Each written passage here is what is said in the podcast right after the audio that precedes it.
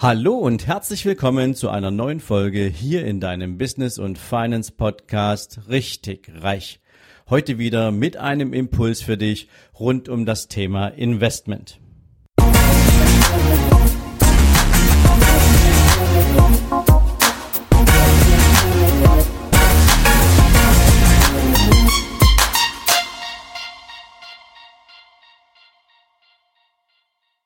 Guten Morgen und herzlich willkommen zu einer neuen Investmentfolge. Und heute geht es mir um eines der wichtigsten Themen der heutigen Zeit, um das Thema finanzielle Bildung und was denn wirklich dahinter steckt im Vergleich zu dem, was die meisten Menschen glauben, was finanzielle Bildung eigentlich bedeutet. Und deswegen möchte ich in dieser Folge mit dir mal hinter diesen Begriff schauen und ein paar Missverständnisse auflösen, damit es dir für die Zukunft viel, viel besser gelingt, sinnvolle finanzielle Entscheidungen treffen zu können, die tatsächlich auf finanzieller Bildung beruhen, anstatt auf irgendwelchen Halbwahrheiten und fehlerhaften Annahmen. Doch lass uns einsteigen mit der Frage danach, was haben denn die meisten Menschen für einen Bezug zu diesem Thema finanzielle Bildung? Was glauben die meisten Menschen, was das ist? Nun ja, ich treffe unglaublich viele Menschen und viele schreiben mir auf meinen Podcast, viele geben mir auch ein Feedback zu meinem YouTube-Kanal und immer wieder stellt sich heraus, dass viele Menschen finanzielle Bildung auf das Thema Sparen reduzieren. Sie wissen, es gibt einen Überschuss, wenn man richtig wirtschaftet, wenn also weniger ausgegeben als eingenommen wird. Und wenn man diesen Überschuss nimmt und den auf ein separates Konto packt, vielleicht sogar in irgendein Investmentfonds oder in irgendein ETF steckt, dann hat man sich im Sinne finanzieller Bildung zumindest schon mal auf einen positiven Weg begeben. Und ja, man könnte jetzt zunächst annehmen, das stimmt. Allerdings hat es etwas damit zu tun, dass du ja nur das nimmst, was du dir sozusagen jeden Monat von deinem Einkommen abzwingst. Denn du führst das ja nicht deinem Lebenswandel zu. Du kannst also deinen Lifestyle nicht mit dem gestalten, was du vielleicht gern tun würdest, weil du dich dazu verpflichtet fühlst, irgendetwas an Vermögen aufzubauen mit diesem Überschuss und du hast vielleicht noch nicht so richtig gelernt, was sind denn jetzt eigentlich so richtig attraktive und sinnvolle Investmentprodukte und eignen die sich denn eigentlich in diesem sogenannten Bottom-up-Ansatz überhaupt für den Aufbau des Vermögens, was du gerne erreichen willst. Bottom-up-Ansatz hier für dich vielleicht mal zur Erklärung bedeutet, du nimmst das, was du hast, legst es auf den Berg, versuchst das zu investieren, immer noch ein bisschen mehr dazu zu bekommen und schaust irgendwann mal, was draus geworden ist. Hat mit finanziellen Zielen und mit finanzieller Ausrichtung nicht wirklich viel zu tun, ist tatsächlich mehr so, naja, mal gucken, was am Ende des Tages so auf dem Konto steht oder im Depot steht und was ich für den Rest meines Lebens damit anfangen kann.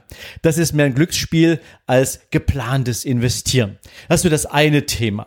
Darüber hinaus gibt es für viele Menschen so diese Herleitung aus der Mathematik. Finanzielle Bildung, finanzielle Intelligenz hätte etwas mit Mathematik zu tun, nämlich mit Formeln und Renditen und Performance und naja, all die ganzen Dinge, die als Ergebnis einer Investmentstrategie sicherlich zu bewerten sein können können, ob du jetzt 4% mit einer Geldanlage verdienst oder 8% mit einer Geldanlage verdienst oder mal 25% mit einer Geldanlage verdienst. Es ist am Ende des Tages nur das Ergebnis auf etwas, was du bereits investiert hast.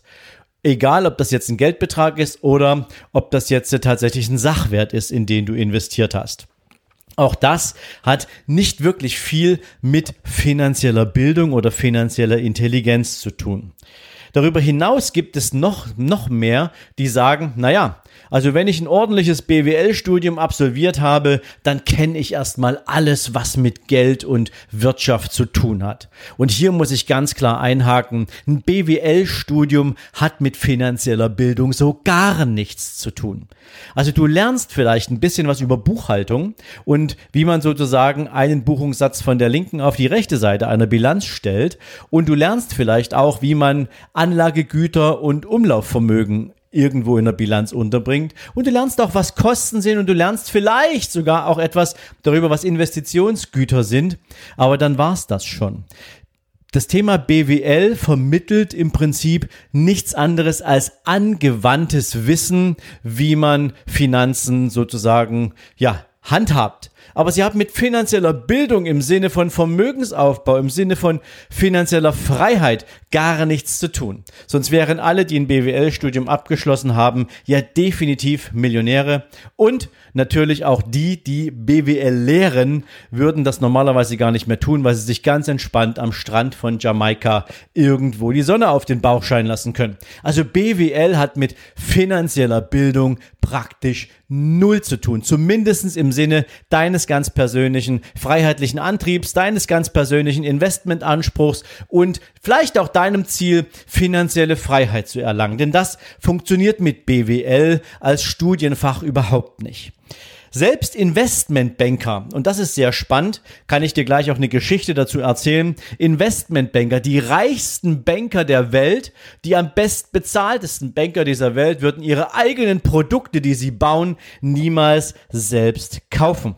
Auch eine sehr spannende Erkenntnis, denn sie tun in ihrem Job zunächst erstmal das, was jemand mit echter finanzieller Bildung tatsächlich tut, nämlich mit dem Geld anderer Leute arbeiten aber auch das nur deswegen, weil sie Investmentprodukte bauen, zusammenstellen und sich dort sozusagen für das Unternehmen, für das sie arbeiten, eine sehr attraktive Marge einrechnen. Und wenn das Unternehmen das Produkt kauft oder wenn der Investor das Produkt kauft, dann verdient der Investmentbanker nicht am dauerhaften Ergebnis dieses Produktes, sondern am einmaligen Zufluss von Kapital in Form einer Marge, die sich dort hineingerechnet wurde. Ich kann dir eine Geschichte erzählen. Ich selbst habe ja viele, viele Jahre in der Bank mit Investmentbankern jeden Tag gearbeitet und an einem dieser Tage war ich in Frankfurt im Handelsflor ähm, zu Gast und hatte da wieder mal Gespräche mit einem der absolut interessiert oder interessantesten Produktstrategen, der gerade ein Produkt für einen ja, ich glaube, auf einen britischen Pensionsfonds gebaut hatte. Und das Interessante war, dass er sich mit seinem Kollegen in London unterhielt und er stellte eine Frage. Und diese Frage war, weil der Kollege in London hatte sozusagen das Produkt final zusammengebaut, die Frage war, what is the rip-off factor? Und Rip-Off Factor meint hier, also wie sehr haben wir den Kunden mit diesem Produkt abgezockt? Und der andere, der Kollege in London meinte 100 Prozent. Und das heißt zu 100 Prozent. Das heißt, die Produkte, die Investmentbanker gebaut haben und teilweise immer noch bauen, sind teilweise so unverständlich und so komplex, dass sie kein Kunde nachvollziehen kann. Und deswegen verdienen übrigens Investmentbanker richtig, richtig gutes Geld und ähm, haben damit natürlich sicherlich gegenüber der Bank auch den Anspruch an diesen Erträgen oder an diesem Kapital. Aber sie haben das Thema Investing selbst null verstanden. Das ist eine ganz, ganz wichtige Grundlage, weil echtes finanziell gebildetes Investing hat eine andere Struktur. Also was ist denn jetzt eigentlich finanzielle Bildung? Nun ja, finanzielle Bildung besteht aus zwei zentralen Themen. Einerseits besteht finanzielle Bildung aus der Ausnutzung von Hebeln. Hebeln haben zwei verschiedene Richtungen. Einerseits geht es hier um das Thema Zeit nämlich die Zeit, die ein Unternehmen oder die andere Menschen haben, die du für dich nutzen kannst. Du hast vielleicht schon mal davon gehört, wenn dir irgendjemand erklärt hat, dass er dich reich machen kann, indem er dich aus dem Hamsterrad rausbringt, indem du Zeit gegen Geld tauschst. Ähm, hier trifft es tatsächlich zu in der Hebelwirkung. Warum?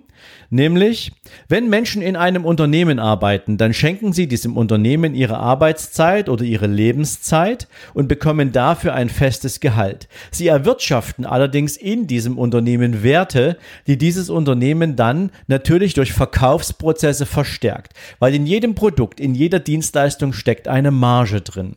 Wenn ich mich allerdings an einem Unternehmen beteilige, was eine hohe Marge verdient, was eine hohe Umsatzentwicklung hat, was eine jährliche Gewinnentwicklung im positiven Sinne hat, was mich als Investor, als Teilhaber dieses Unternehmens auch regelmäßig am Gewinn beteiligt, dann habe ich aus der Zeit anderer Menschen, die sie in ihrem Unternehmen verbringen, entsprechend einen Gewinn, weil das Unternehmen mehr Umsatz macht, weil das Unternehmen mehr Gewinn macht und weil es mich als Investor, als Anleger an diesen wirtschaftlichen Erfolgen beteiligt. Also, ich verdiene Kapitalertrag aus der Zeit, die andere Menschen in einem Unternehmen durch ihre Arbeitskraft investieren. Und das ist natürlich eine großartige Form der entsprechenden Kapitalschöpfung, der Wertschöpfung. Ein zweiter Punkt ist, dass man mit dem Geld anderer Menschen beziehungsweise mit dem Geld von Institutionen Geld verdienen kann. Und das wiederum macht man, indem man sich Fremdkapital besorgt. Und wo funktioniert eigentlich Fremdkapital auf der Basis von Investmententscheidungen am besten? Natürlich beim Thema Immobilienkredite beispielsweise. Wenn du es schaffst, dass du dir eine Immobilie kaufst, die fremdvermietet wird. Also wo du weißt, du ziehst da gar nicht selbst ein, sondern du möchtest, dass diese Immobilie vermietet wird. Und zwar so, dass Zins und Tilgung, die du für das Darlehen bezahlst, zu 100 Prozent aus den Einnahmen von Mieten gedeckt werden. Dann hast du ein sich selbst tragendes Investment. Und wenn die Schuld abgetragen ist, dann hast du in der Regel nicht nur einen regelmäßigen Zufluss aus der Mieteinnahme, sondern du hast auch noch in der Regel sozusagen stille Wertzuwächse stille Wertsteigerungen. Einerseits natürlich, weil wenn du dich mit dem Steuerthema auskennst, und das ist ein weiterer Teil finanzieller Bildung, du musst dich mit dem Steuersystem auskennen. An welcher Stelle wirken Steuern für dich und an welcher Stelle wirken Steuern gegen dich? Dann hast du in der Regel bei fremdgenutzten Immobilien ja immer eine sogenannte Nutzungsabschreibung. Das heißt also, auf dem Papier wird die Immobilie in der Regel erstmal weniger wert, weil sie ja von jemand anderem benutzt wird als von dir selbst. Das kannst du nutzen. Das zweite ist natürlich, dass Immobilien in der Regel auch eine gewisse Wertsteigerung haben, weil Immobilien ja nicht so einfach ja, nachwachsen. Ja? Grund und Boden ist beschränkt und natürlich brauchen wir weltweit auch Flächen für das Thema Landwirtschaft und Viehzucht. Also kannst du nicht einfach unbeschränkt Wohnimmobilien bauen und deswegen werden Immobilien in der Regel auch vom Wert her immer ein bisschen attraktiver. Und wenn du das alles durch Fremdkapital finanzierst, dann hast du auch hier einen sogenannten Hebel drin, einen sogenannten Leverage-Effekt, so nennt man das. Und das sind die echten Merkmale finanzieller Bildung. Wenn du Geld investierst oder wenn du mit Schulden arbeitest, um Werte zu erwirtschaften, die dir ein dauerhaftes Einkommen bescheren. Wichtig ist dabei, und das ist etwas, was für jeden relevant ist, der sich mit dem Thema finanzielle Bildung beschäftigt. Du musst verstehen, wie Unternehmen funktionieren. Oder am besten selber ein Unternehmen besitzen beziehungsweise selber ein Unternehmen an den Markt bringen. Und dabei verstehen, wie Schulden beispielsweise deinen Ertrag, deinen Gewinn hebeln können, ohne dich zu belasten beziehungsweise um das Erwirtschaften von sogenannten passiven Erträgen, die aus den Quellen kommen, die nichts mit deiner eigenen persönlichen Zeit im Sinne von Wertschöpfung zu tun haben. Was heißt das? Wenn du in deinem Unternehmen dein wichtigster Mitarbeiter bist, dein wichtigster Angestellter bist, dann arbeitest du sozusagen 60 Stunden jeden Tag, Freitag, äh, Montag bis Samstag und ähm, hast nie wirklich Ruhe, nie wirklich Urlaub. Dann erwirtschaftet dein Unternehmen zwar Erträge und Gewinne, aber du bist in deinem eigenen Unternehmen dein bester Mitarbeiter, du bist gefangen. Hast du allerdings ein Unternehmen, was du so entwickelst, dass du alle Arbeiten in diesem Unternehmen an kompetente Mitarbeiterinnen und Mitarbeiter delegieren kannst, die du natürlich vorher einstellst, dann hast du eine ganz andere Form der Wertschöpfung. Weil natürlich Menschen, die bestimmte Jobs einfach viel, viel besser können als du, das in einer viel, viel schnelleren Geschwindigkeit tun können, in einer noch besseren Qualität als du tun können und damit natürlich die Chance besteht, dass du viel, viel schneller wachsen kannst. Und wenn du das dann in skalierbares Geschäft umbaust, dann hast du natürlich eine extreme Dynamik in der Wertschöpfung deines eigenen eigenen Unternehmens. Und dann gehören dir zwar die 100% Anteile an diesem Unternehmen und du schöpfst auch die entsprechenden Werte, die Gewinne aus deinem Unternehmen ab, die du dann hoffentlich sinnvollerweise in einer entsprechend intelligent aufgestellten Unternehmensstruktur steuerlich sinnvoll anlegen kannst. aber du hast mit der Wertschöpfung selbst nichts mehr zu tun. Du gestaltest das Unternehmen, du entwickelst neue Produkte, du entwickelst neue Dienstleistungen, aber du arbeitest nicht mehr im Unternehmen und das ist eine ganz, ganz wichtige Voraussetzung. Das heißt, Finanzielle Bildung hat etwas damit zu tun, dass du verstehst, wie Wertschöpfung außerhalb deiner ganz persönlichen Arbeitsleistung und deiner ganz persönlichen Arbeitskraft und deiner Zeit entsteht. Und das kannst du, wie gesagt, in dem Moment, wo du dich um Investments kümmerst, die du entweder aus bestehendem Kapitalvermögen, aus Liquidität, die du dir natürlich gern über entsprechende ja, Sparmaßnahmen, über Überschussinvestitionen aufgebaut hast oder aus dem Unternehmen abschöpfst, dass du dass du, dass du selbst hältst. Das heißt also, wenn du heute eine Aktie hast an einem Unternehmen und du bekommst jedes Jahr aus diesem Unternehmen keine Ahnung, 50.000 Euro Dividende, dann kannst du diese 50.000 Euro nehmen und in weitere Aktien investieren oder halt in die Aktien desselben Unternehmens investieren. Aber was dir zufließt, ist der passive Ertrag als Gewinn aus der Wirtschaftsleistung des Unternehmens. Und bei der Immobilie ist es halt so, du bekommst aus der fremdfinanzierten Immobilie über viele, viele Jahre Mieterträge, die zunächst erstmal den Schuldendienst, den Kapitaldienst leisten. Doch wenn diese Immobilie abgezahlt ist, dann hast du in der Regel ganz normale Einkünfte. Und wenn du das als steuerlich intelligentes Konstrukt aufstellst, dann hast du wirklich was mit finanzieller Bildung am Hut. Denn dann hast du alle Maßnahmen sozusagen in die richtige Richtung gelenkt und sorgst dafür, dass du ausschließlich passive Erträge bekommst. Und das ist finanzielle Bildung. Finanzielle Bildung ist nicht einfach nur sparen und in irgendein ETF stecken. Finanzielle Bildung hat etwas mit Zielen zu tun, mit finanziellen Zielen zu tun, die du dir setzt. Weil wenn du dir ein finanzielles Ziel setzt, dann kommst du auch da an, weil du mit diesem Ziel natürlich daraus abgeleitet die richtigen Strategien entwickelst und damit auch die richtigen Entscheidungen auf den Weg bringst.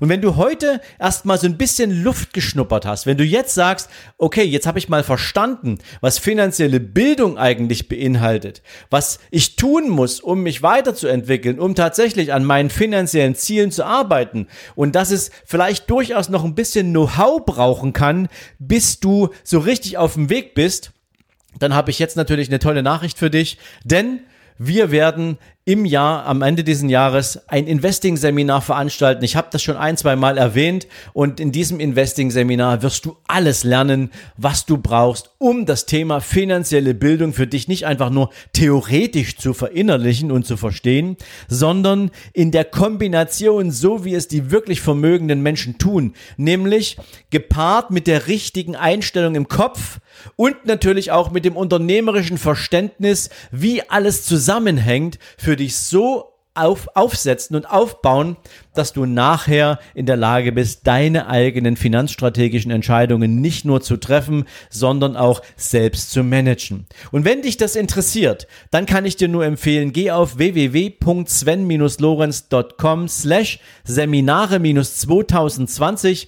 Da kannst du dich gratis registrieren für dieses Investing-Seminar. Du kannst dich natürlich darüber hinaus auch für das Mindset-Seminar und das Business-Seminar registrieren. Wie gesagt, die Registrierung selbst ist gratis. Nutz einfach die Gelegenheit, dich für dieses Seminar, was dich am meisten interessiert, zu registrieren und du bekommst von uns wenn es soweit ist, dann die ersten Informationen, wann werden wir damit rauskommen, wann können wir dir auch entsprechend ein Ticket anbieten, zu welchen Konditionen können wir dir ein Ticket anbieten. All die Informationen wirst du bekommen, sobald wir natürlich auch Planungssicherheit haben, was diese ganze Corona-Geschichte hier für uns alle noch bereithält. Aber wenn du das Thema finanzielle Bildung für dich auf dem Zettel hast, dann ist dieses Seminar Investing definitiv für dich die richtige Starthilfe. Also, ich wünsche dir jetzt einen großartigen Tag. Ich freue mich auf deine Registrierung. Ich wünsche dir natürlich auch für alle finanziellen Entscheidungen, die du bis dahin zu treffen hast, ein glückliches Händchen und wir hören uns im nächsten, in der nächsten Podcast-Folge oder wir sehen uns morgen Abend auf meinem YouTube-Kanal, wo du sonntags, dienstags und donnerstags immer frischen Content bekommst, den du hier im Podcast übrigens nicht bekommst. Auch da sprechen wir über das Thema Investing, über das Thema Mindset und natürlich auch über das Thema Business, weil all die Dinge sinnvollerweise zusammenhängen. Meine dicke Empfehlung an dich, geh auf YouTube, such dir meinen Kanal Überholspur Unternehmen, abonnier ihn und auch da bekommst du regelmäßig neuen Input für dich zum Nutzen und das alles gratis. Ich wünsche dir, wie gesagt, jetzt einen schönen Tag. Wir hören uns in der nächsten Podcast-Folge oder sehen uns bei YouTube. In diesem Sinne, mach's gut. Ciao, ciao.